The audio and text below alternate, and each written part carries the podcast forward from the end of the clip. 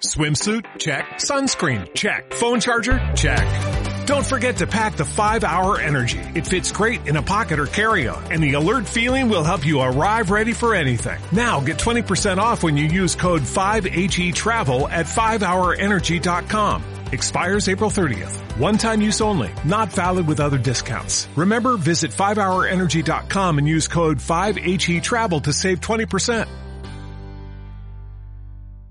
Segunda de Timoteo capítulo 4. Segunda de Timoteo capítulo 4 versículo 2. Segunda de Timoteo 4 2. Dice la palabra de Dios en el nombre del Padre, del Hijo y del Espíritu Santo. Predica la palabra, insta a tiempo y fuera de tiempo, redarguye, reprende, exhorta con toda paciencia y doctrina. Aquí voy a volverlo a leer para que entendamos bien lo que Pablo le estaba diciendo a Timoteo.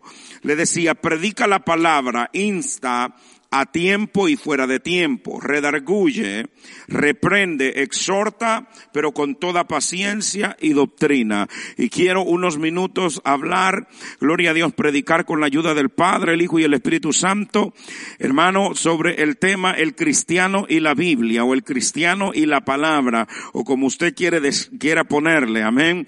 Pero nosotros debemos de entender dos cosas. Nosotros somos cristianos, somos cristianos, nos hace hijos de Dios, es decir, aceptamos a Cristo como Salvador personal, entonces llegamos a ser hijos de Dios. Ahora, como hijos de Dios, los mandamientos, los estatutos y todo los rudimentos de hermano de Dios están establecidos y los dejó escrito en su palabra, que es la Biblia. Ahora, por eso quiero hablarte sobre tu vida o sobre el cristiano y la Biblia, porque primero, como cristianos, nosotros, hermano, somos un guerrero.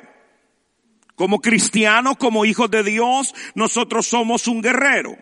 El cristiano, en pocas palabras, es un guerrero ante los ojos de Dios. Y no nada más debe de ser un guerrero ante los ojos de Dios, debe de ser también un guerrero, vive Jesús ante los ojos de los demás. Nosotros como hijos de Dios somos guerreros, somos soldados, somos hermano, eh, personas de que estamos en este camino, estamos en este ejército, pero mm, gloria a Dios no para perder el tiempo, sino para que, para luchar. Y nuestra lucha no es contra carne ni sangre, sino contra potestades, sino es hermano, gloria a Dios, contra principados de las tinieblas, en los aires, en la atmósfera. Entonces nosotros debemos de entender eso. Como cristianos que somos, entonces somos guerreros. Ahora, eso somos nosotros y como guerreros. Ahora, ¿qué necesita un guerrero? ¿Qué es lo que el guerrero necesita?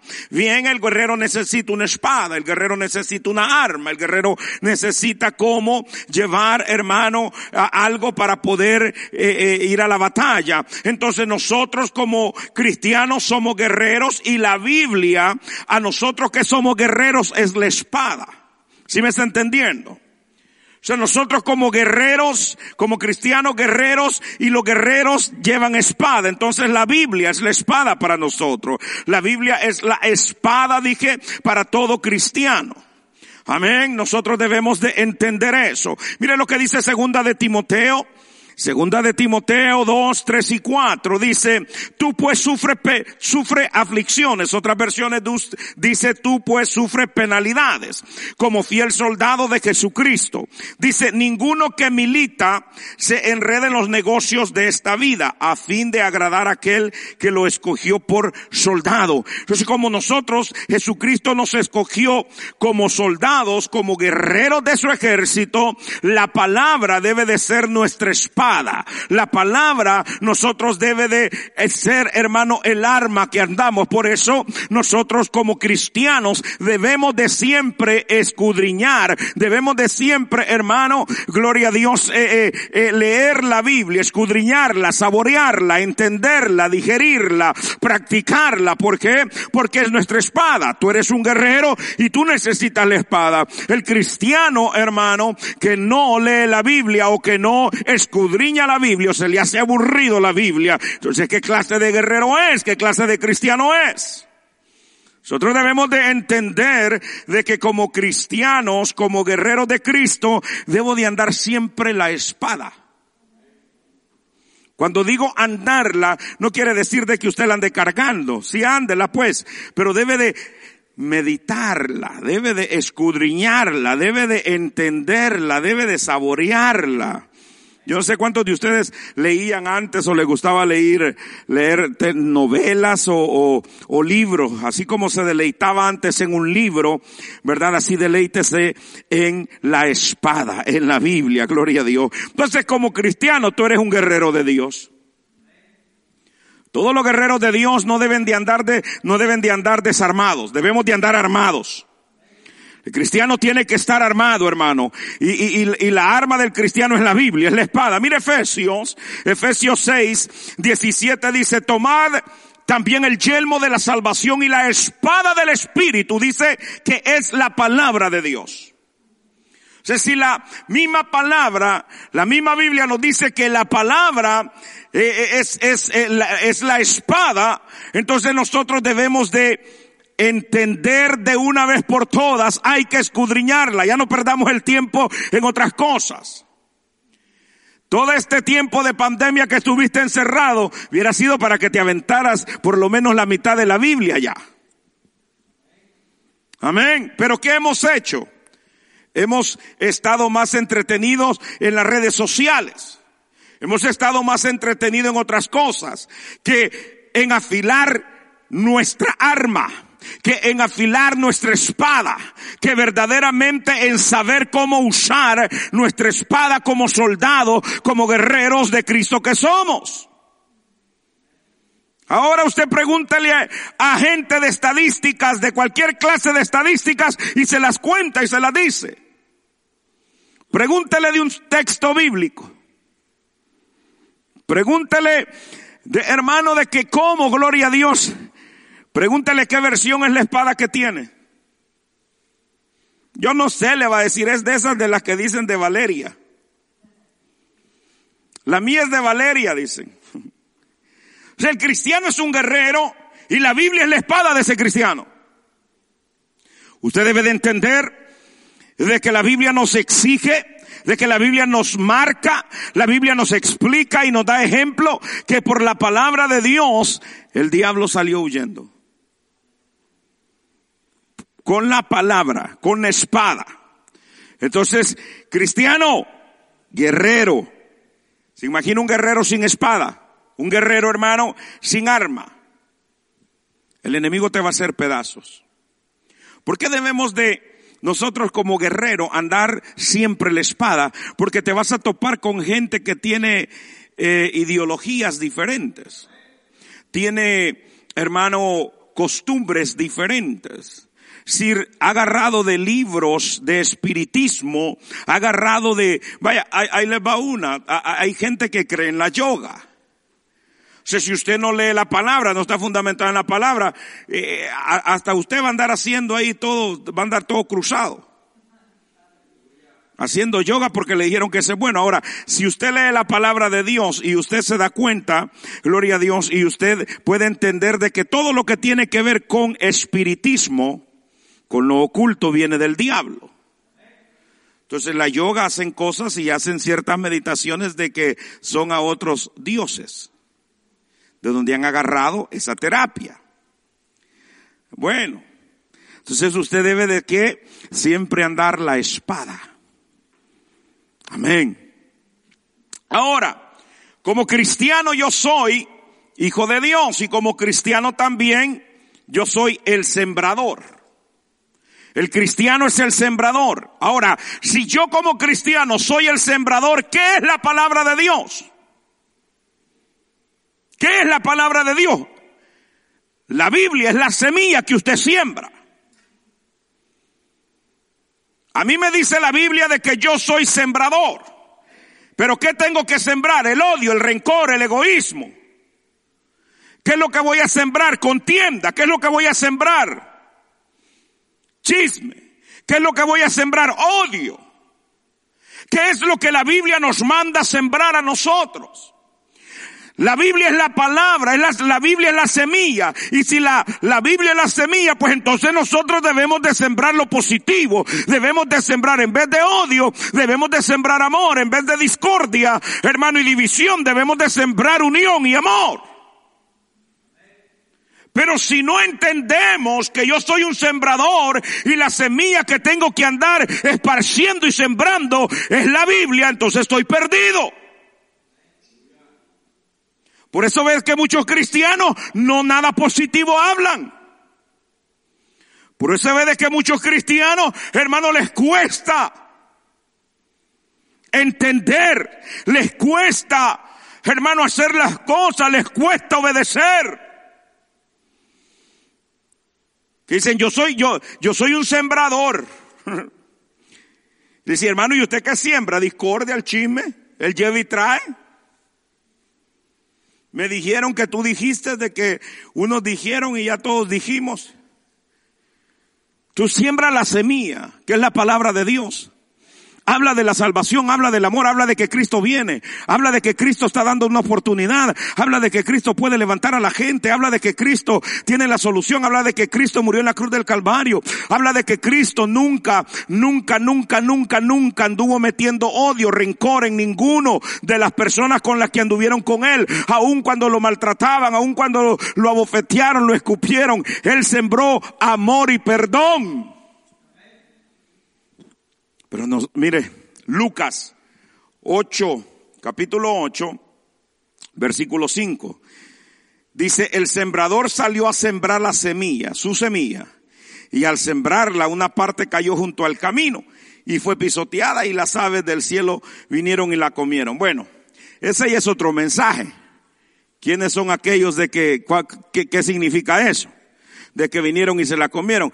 Su deber aquí como sembrador es salir y dar la semilla, la palabra de Dios. Usted no puede obligar a nadie. Usted lo único que tiene que hacer como hijo de Dios, como cristiano, como título de sembrador que tiene usted, es dar la palabra. La semilla cayó, dice, la pisotearon, vinieron las aves, se la comieron. Bueno, ahí es problema de cada quien que no quiere entender. Pero su posición es sembrar. Usted no va a decir, ay, es que si vinieron las aves y ya se la comieron y entonces, ¿para qué salgo a sembrar? No cambian. No esto, no lo otro. Tu posición como cristiano es ser sembrador. Y no importa si están entendiendo o no entendiendo la palabra, si la quieren agarrar y mañana tirarla, es problema de ellos. Ellos le van a dar cuenta a Dios. Pero nosotros como cristianos, como sembradores, debemos de siempre tener la palabra de vida de nuestra boca. Siempre hablar positivamente. Siempre, hermano, tener la esperanza en Cristo Jesús, no en el hombre, sino en Cristo Jesús. Y yo siempre voy a dar la palabra, yo siempre voy a sembrar la semilla en el borracho, en el drogadito, pero tú tienes que sembrar la semilla, es tu obligación y es tu deber como sembrador. Vean lo que dice el 11, Lucas 8:11. La parábola es esta. La semilla es la palabra de Dios. Entonces, si la semilla es la palabra de Dios, tú tienes que salir a sembrarla. Y eso te convierte a ti como un sembrador. Qué lindo fuera de que toda la iglesia en general de Cristo entendiera esto, hermano, y todos nos convirtiéramos en sembradores. Oiga, todos nos convirtiéramos en sembradores. Dar, sembrar la semilla, la palabra de Dios, lo positivo, si me está entendiendo? Y no ponerse a fijar o no ponerse a ver o no ponerse a criticar si aquel la recibió o no la recibió. El problema que hemos tenido nosotros hermano, vive Jesús en nuestra vida es de que nosotros hemos querido sembrar la semilla, hemos querido que la semilla la tengan allí y que, y, que en esa semilla nosotros estar ahí para que ellos la eh, den el fruto. Gloria a Dios, aleluya. No, nuestra obligación es sembrar, tirar la semilla, hablar de la salvación, dar la palabra. Ya la persona en el terreno que se considere cada persona es problema de ellos. Es problema de ellos. Estoy hablando de dar la palabra porque todos se merecen de que se le predique. Toda persona se merece que se le dé la palabra. Amén. El plan de salvación. Entonces, mire qué lindo estamos viendo de que como cristianos, hermano, tenemos subtítulos, ¿verdad?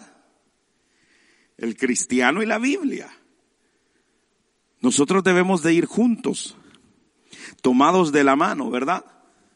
Con la palabra de Dios. Ahora, vimos de que el cristiano es un sembrador. Ahora también la Biblia nos dice que nosotros como cristianos somos un labrador, no de los labradores, ¿verdad? De los, de los, de los animales estos perritos, labradores. Pero la Biblia dice de que nosotros somos labradores. Hay unos que son habladores. Pero no vamos a hablar de los habladores, vamos a hablar de un labrador. Ahora, la Biblia dice de que yo soy un labrador.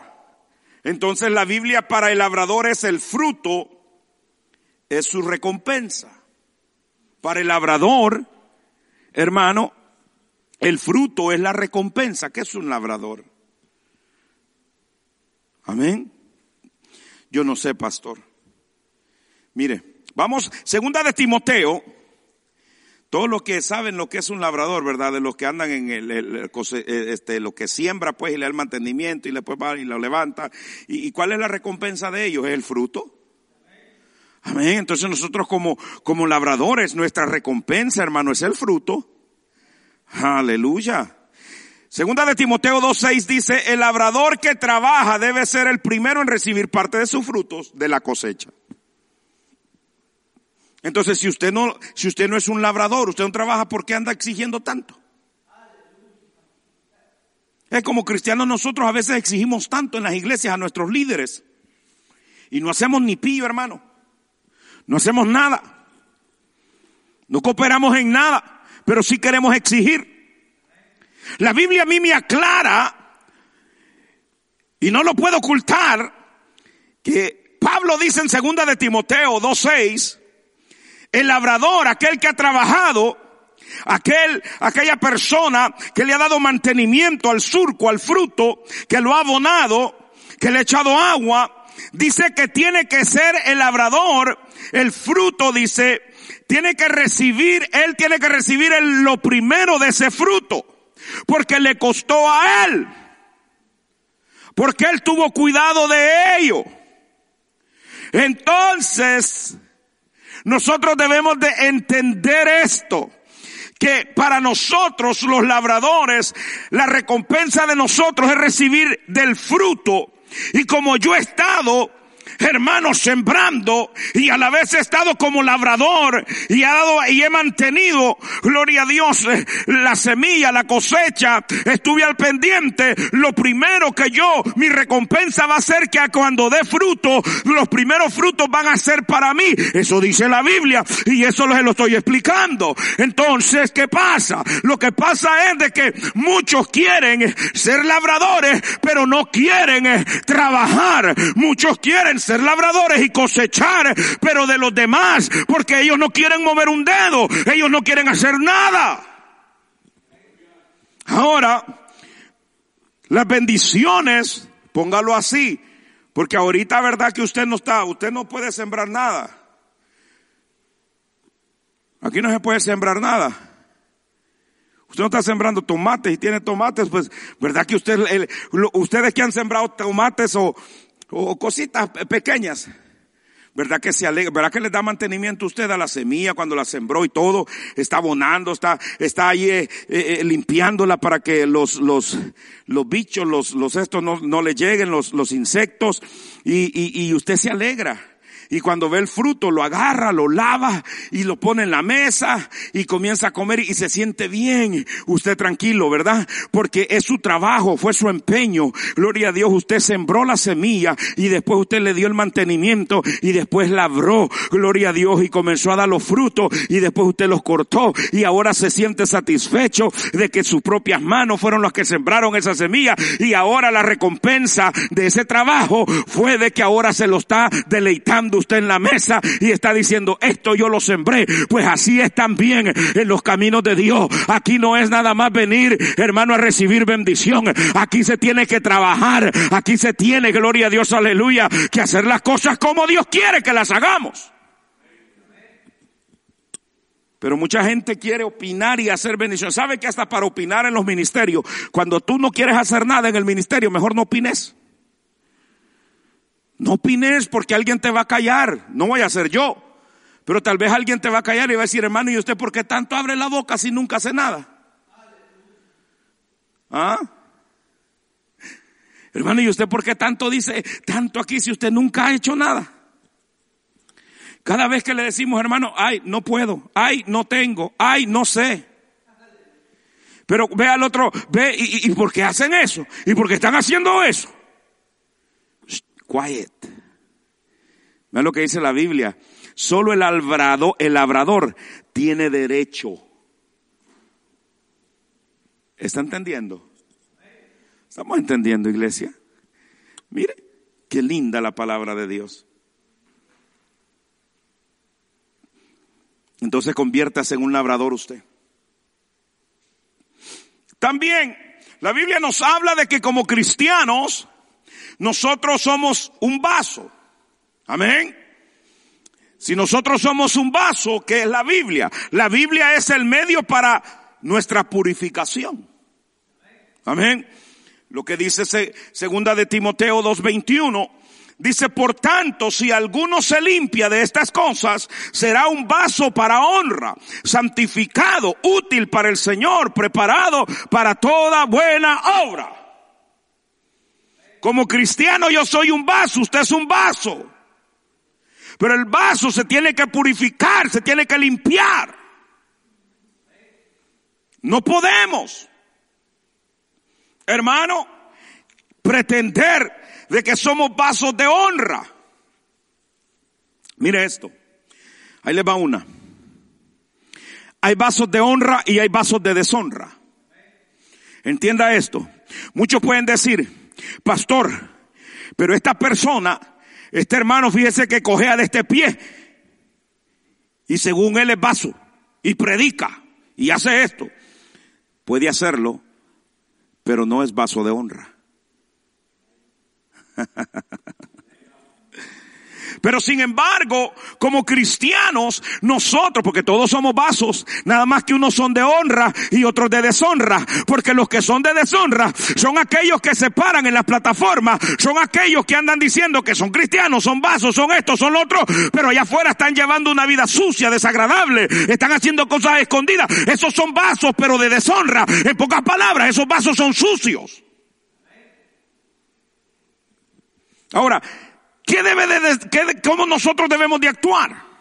Nosotros debemos de actuar de la manera, yo no quiero ser como ese vaso de deshonra, yo quiero ser como un vaso de honra. Si ese se está ensuciando, pues yo no me voy a ensuciar, yo voy a limpiarme, yo voy a purificarme. ¿Y cómo me voy a purificar? Gloria a Dios dice, por tanto, si alguno se limpia de estas cosas, será un vaso para honra, santificado, útil para el Señor y preparado para toda buena obra. Efesios 5, 25 al 27 dice, maridos, amen a sus mujeres, así como como Cristo amó a la iglesia y se dio y se dio él mismo por ella.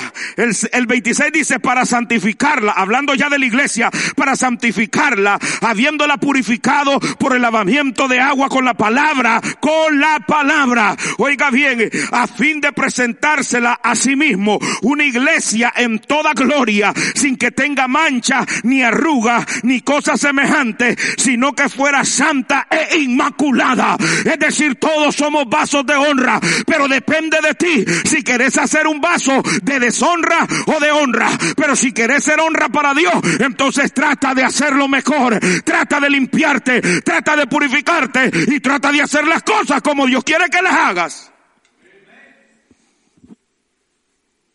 Pero no podemos nosotros pretender de que somos vasos de, de honra y hermanos y nosotros haciendo, deshonrándonos nosotros mismos allá afuera. Eso, eh, I don't. No funciona de esa forma. Somos un vaso, la palabra es el medio para nuestra purificación. ¿Para qué sirven las, las, las, este, apágame eso por favor, disculpen los que están aquí, pero yo sí, no va eh, ¿para qué sirven las, las, las uh, dishwasher? ¿Cómo se dice en español? Lavadora de platos, ¿verdad? Ay, pastor, se le olvidó. ¿Para qué sirven? ¿Para estar de adorno ahí? ¿Para qué? Para limpiar lo que? Lo sucio. Los trastes, los trastos o como quiera llamarle.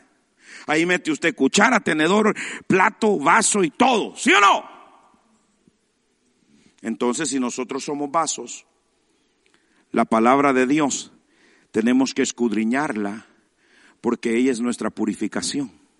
En la palabra de Dios te das cuenta y te vas a confrontar la palabra de Dios en lo que está fallando, todo lo malo que estás haciendo.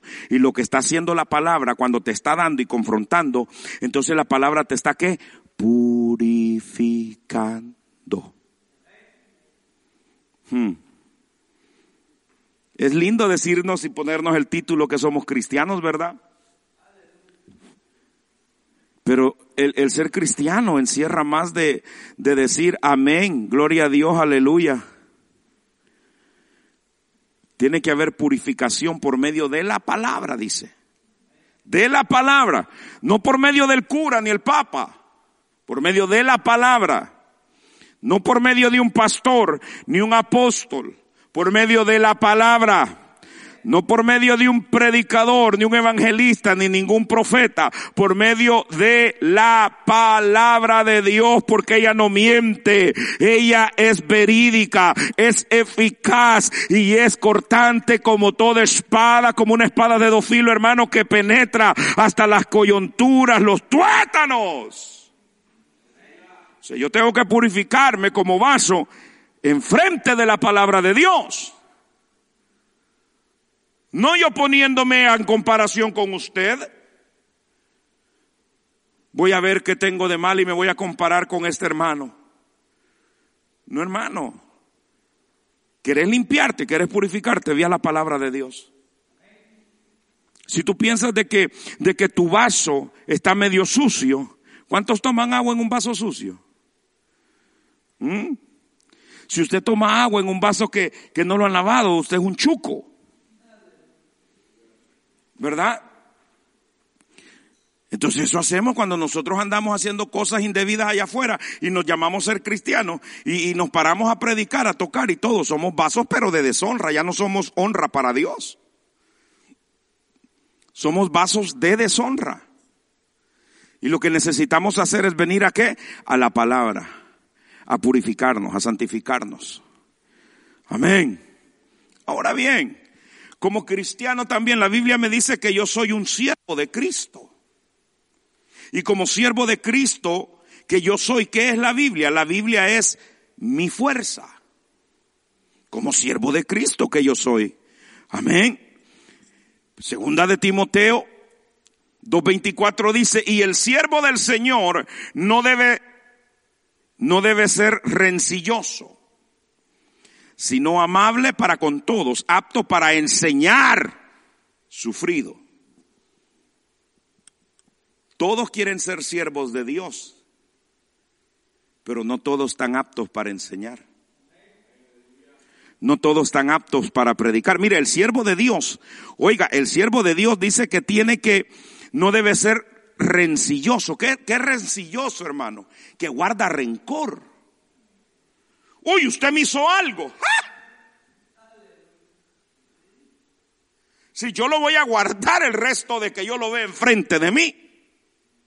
hasta que Cristo venga por mí, yo voy a guardar, voy a andar la rencilla dentro, clavada como una espina en mi corazón. El siervo de Dios no puede ser así, por eso a mí me hacen, me dicen, me critican me hacen, y siempre estoy orando y hablando por ellos y, y riéndome. ¿Por qué? Porque miren lo que me manda la Biblia. A no guardar nada. A no tenerlo aquí. No puedo ser rencilloso, hermano. Si soy siervo de Dios. Ahora, si soy siervo de Dios con título solamente, yo voy a guardar. Uy, yo estaría, hermano. ¿Se imagina? Se guarda, no pudiera uno ni ver a las personas, no pudiera uno ni... No, hermano. E, el cristiano, como siervo de Dios, como siervo de Cristo, debe de esforzarse no podemos ser rencillosos. Yo me voy a esforzar cada día. Cada día que yo vengo, cada día que yo estoy frente a usted, cada día que yo me vengo a encerrar a la oficina, cada día que estoy aquí, hermano, yo le pido a Dios que me dé la fuerza, porque sin la fuerza de Dios y sin yo escudriñar y ver la palabra y ver que la palabra a mí me confronta, yo no pudiera seguir adelante. Y yo estoy, yo estaría haciendo las cosas negativas o las cosas, hermano, erróneas si yo no escudriñara la palabra para que me dirija a cómo ser un siervo de Dios.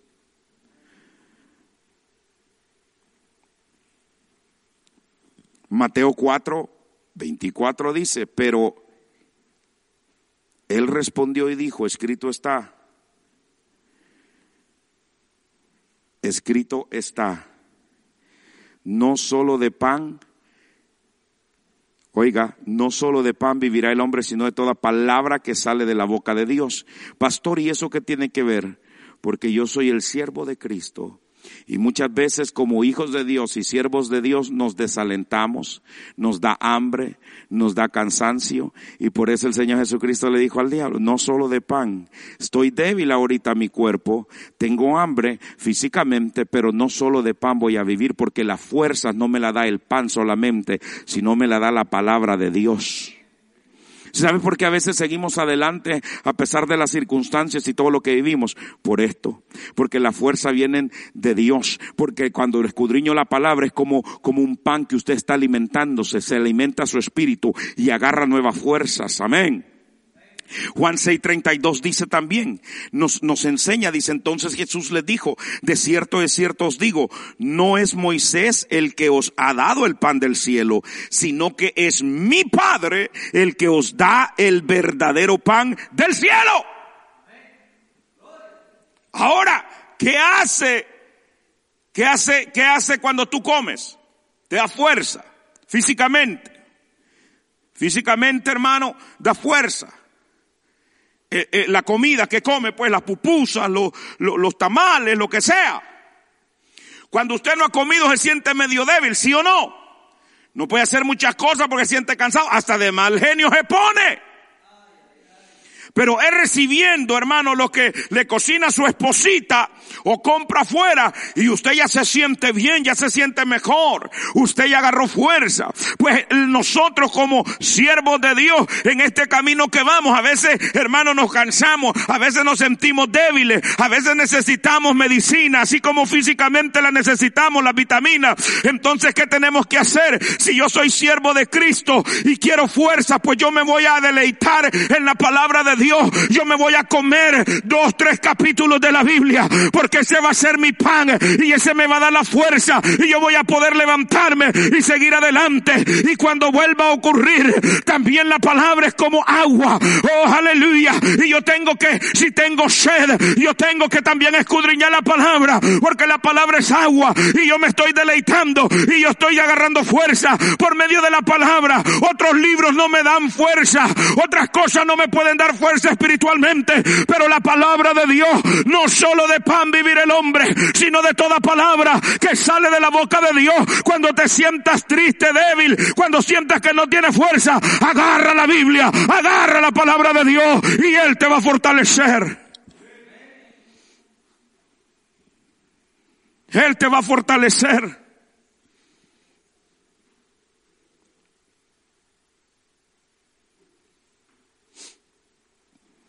Cristiano soy un siervo de Cristo y la Biblia es mi fuerza. Uy, hermano, porque si yo espero una palabra de aliento suya, o usted espera una palabra de aliento mía, uh, ¿verdad? Nos vemos siempre. ¿Sabes lo que te puedo decir? Te puedo decir lo que hiciste mal, pero porque eso está en la humanidad de uno. Eso, eso así es, hermano. Mire usted, yo le puedo predicar un sermón bien pipirinais, pero si me equivoco en algo del sermón, uy, hermano, usted se va con la, el error que cometí, no con todo lo demás. Entonces a veces eso nos cansa y nos desalienta y no podemos ya, ya no tenemos, sentimos fuerzas. Entonces viene la palabra de Dios y yo la escudriño. Y yo la he escudriñado. Yo le digo porque ha pasado por mí. Y le digo, Señor, mira lo que dicen. Fíjate que eh, me llegó esto a mi oído, Señor. Y tú sabes, va, que cómo somos tú y yo, va. Y tú conoces mi corazón y todo. Y escudriño y abro la Biblia, hermano. Y comienza el Espíritu Santo y me lleva a porciones bíblicas que yo ya no me acordaba. Y el Señor comienza a hablar por medio de la palabra y sabe que al estar leyendo estoy agarrando fuerza. Como que el Señor me está diciendo, alimentate hijo, alimentate. Alimentate de lo positivo, alimentate de lo que te da fuerza, alimentate del alimento que va a traerte energías. Ya no te alimentes de lo negativo, ya no te alimentes de lo que dicen, ya no te alimentes de lo que... No, alimentate de todo aquello que trae, perdón, de todo aquello que trae aliento, fuerza a tu vida, de eso Gloria a Dios. Y nosotros debemos de entender eso, hermano, porque a veces nosotros nos llenamos de puras cosas, de puras cosas negativas. Escuchamos cosas negativas. Amén.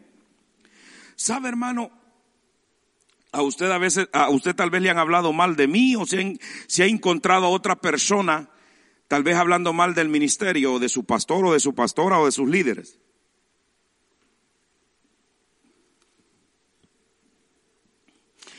Y viene usted y me puede decir, pastor.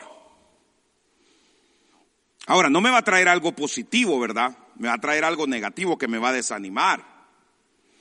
Fíjese que escuché que la fulanita y menganito, Joseito y Fernandito, fíjese que andan diciendo de que usted dijo, o de que usted es un alcahueto, de que usted es un que permite pecado, que usted, no es guiado por el Espíritu Santo y todo lo demás, ¿no? Y usted viene y ya, ¿no? Y usted se siente, se siente bien,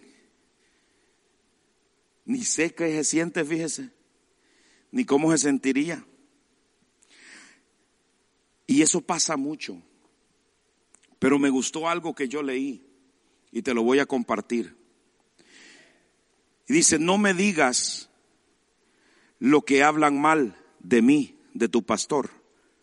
No vengas a decirme, a contarme que hablaron mal de mí, ni de mis hijos, ni de mi esposa, ni de la pastora. Mejor dime, ¿por qué se sentían tan cómodos esas personas al lado tuyo contándote y hablándote en contra mía? ¿Por qué se sienten las personas contentas y cómodas hablando mal de tu pastor a ti?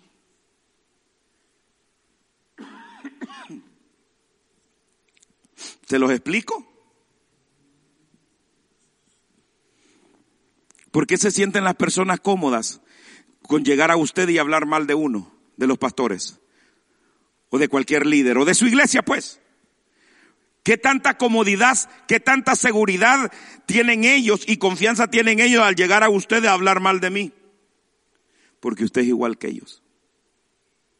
Porque usted les ha dado esa confianza porque usted nunca los ha parado, nunca los ha reprendido, nunca se ha dado la vuelta y ha salido por las puertas o decirle, no vuelvas a pararte en mi casa si vienes a hablar mal de mi siervo, de mi pastor, o si vienes a hablar mal del ministerio. No me vuelvas a llamar.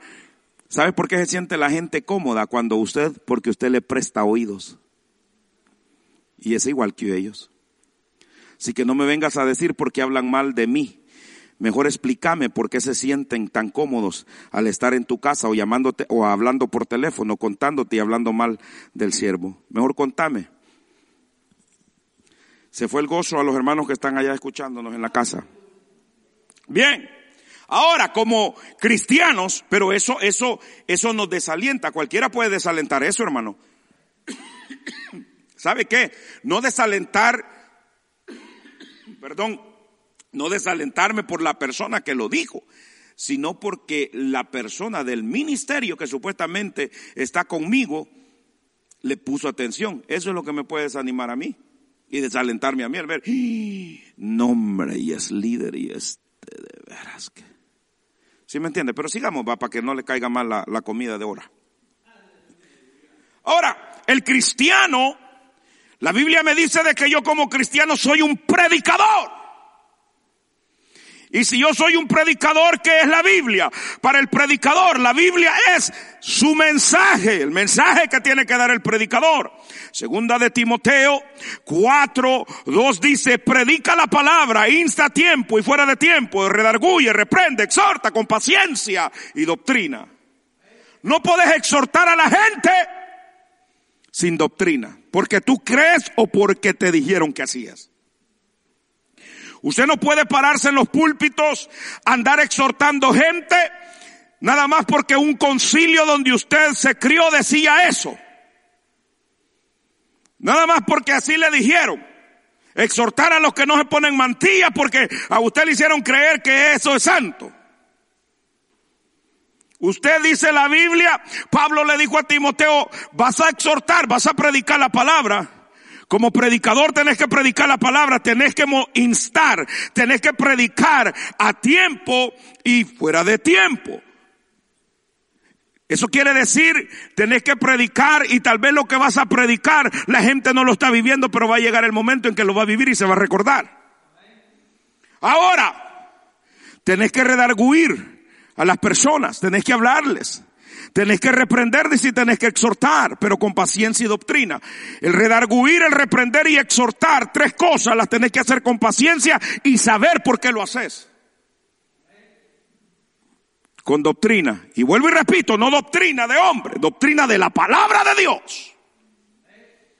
Si tú vas a exhortar a alguien y vas a mandar a alguien al infierno, como muchos lo hacen, tenés que tener la palabra, la doctrina de los apóstoles y los profetas. No la del concilio. No la del concilio. El concilio no. Concilio que se vaya al carajo. Esos son rudimentos de hombre. La Biblia, la palabra estoy hablando.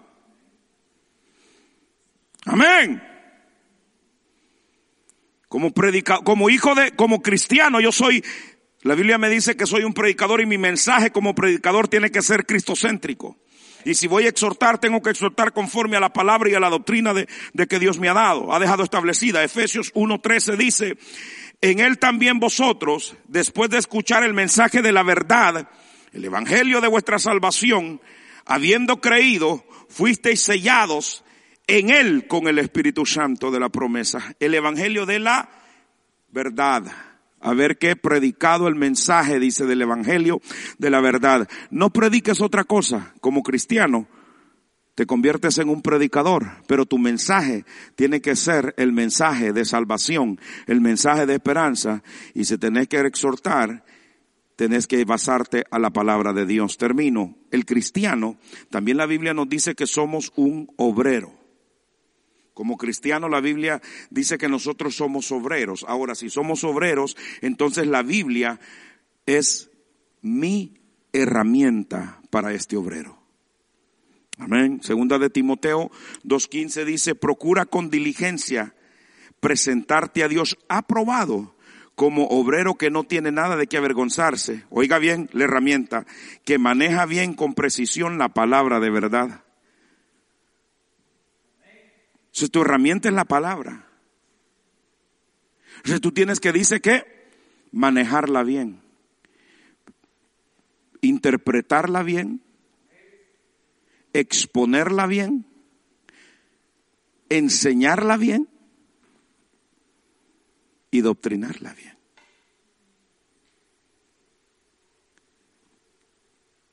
Porque nos tenemos que presentar ante Dios como siervos aprobados. Amén. Entonces tenemos que venir ante Él y tenemos que ser aprobados y trazar bien la palabra. Ahora, la palabra de Dios en Jeremías 23, 29 dice, no es mi palabra como fuego. Oiga, una herramienta el fuego, ¿verdad? Ahí pulen el oro, derriten el oro, hace de todo. No es mi palabra como fuego, declara el Señor. Y viene otro, y como martillo que despedaza la piedra. Entonces, la herramienta del obrero, del trabajador, es que, como martillo, que hace pedazos la piedra. Hay que hacer pedazos el pecado, el orgullo, la arrogancia, la altivez con la palabra de Dios que es martillo. Hay que humillarnos, hay que presentarnos ante Dios aprobados. Yo cada vez que me presento ante el Señor le digo, Señor, así como dice tu palabra, obrero aprobado, que no tengo nada de qué avergonzarme. Yo quiero siempre presentarme a ti, que tú me des la aprobación. Que Dios me dé la aprobación, hermano. Usted me puede dar la aprobación, pero tal vez nada más porque soy su pastor. Así como cuando el pastor está, todos se portan bien y ay, se saludan los unos a otros. Media vez el pastor desaparece, hermano. Las jetas que se hace el uno al otro. Entonces por eso la aprobación suya no me lleva a ningún lado. Pero la aprobación de Dios, la aprobación de papá, como buen obrero, me lleva más alto. Amén. Así que el cristiano y la Biblia. Ese fue el tema de ahora, hermano. Y usted se dio cuenta, ¿verdad?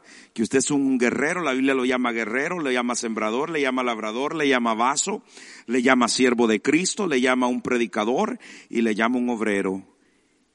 Y cada uno de esos títulos que nos da la Biblia, nosotros debemos de comenzar a cuidarlos y comenzar a practicarlos y hacerlo, hermano, hacer lo que la Biblia nos dice que hagamos. Amén.